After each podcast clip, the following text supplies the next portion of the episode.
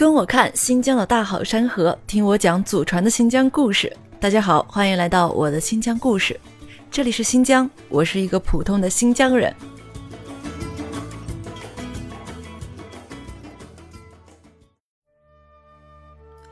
粉色的花一团团、一簇簇，在青色的山丘上大片大片的绽放着。洁白的羊群在花树下慢悠悠的走过。夕阳的余晖打在他们的脊背上，闪着亮光，像仙兽下凡一般。哎，这视频不是伊犁的杏花沟吗？打开评论区，一条高赞言论引起了我的注意：去新疆旅游危不危险？嗯，这个问题居然有三千多条点赞。到这儿，我是既是高兴，又不免有一些唏嘘。高兴的是有那么多人对新疆兴致勃勃、向往之极；唏嘘的是，对于新疆，多少是有些少见寡闻呀。新疆到底危不危险呢？关于这些年新疆发生了什么，我在这儿就不给您展开细说了。让我们稍微回顾一下近期与新疆有关的事件，一切就都明了了。二零二一年的六月。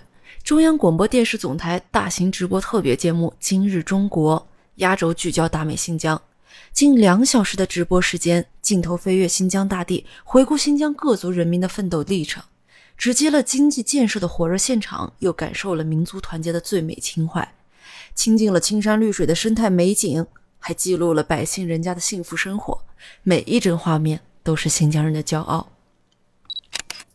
二零二一年的十二月。中国驻大阪总领事馆发布了“新疆是个好地方，疫情后赴中国新疆旅游招募”的宣传活动。对于这个活动，我们只知道，在不足一个月的时间内，日本国内共有一千零二十八人报名。这可是在全球战役并未成功的背景下，在美西方媒体对新疆刻意污蔑诋毁的舆论氛围中呀。向来小心谨慎的日本民众，却表现出了对新疆之行的极大的兴趣和热切的期待，可想而知，我们的政府为宣传这次活动耗费了怎样的良苦用心。二零二二年的二月，北京冬奥会开幕式向全世界展示了绚丽的中国式浪漫。尤其是当二十四节气倒计时开始时，全中国乃至全世界的目光都聚集定格到了那一幅幅绝美的画面上，而这其中有九幅就出自新疆。在冬奥会这样的世界级场合下，祖国将更多的镜头给到了新疆，自信地展示新疆的富饶美丽。从央视新闻、院线电影。到各大综艺真人秀，无一不在展示新疆的壮美景色和热闹的风土人情。纵观近年来国家对于新疆旅游的大力宣传，关于新疆危不危险这个问题，答案显然是昭然若揭的。我可以很负责任地告诉您，如今的新疆是非常安全的，甚至可以说是全国最安全的地方。再来说说疫情，自二零一九年十二月起。响应全民抗疫号召，新疆开始了如火如荼的防疫举措。这一防就是三年，无一败绩，更无一例蔓延至外省。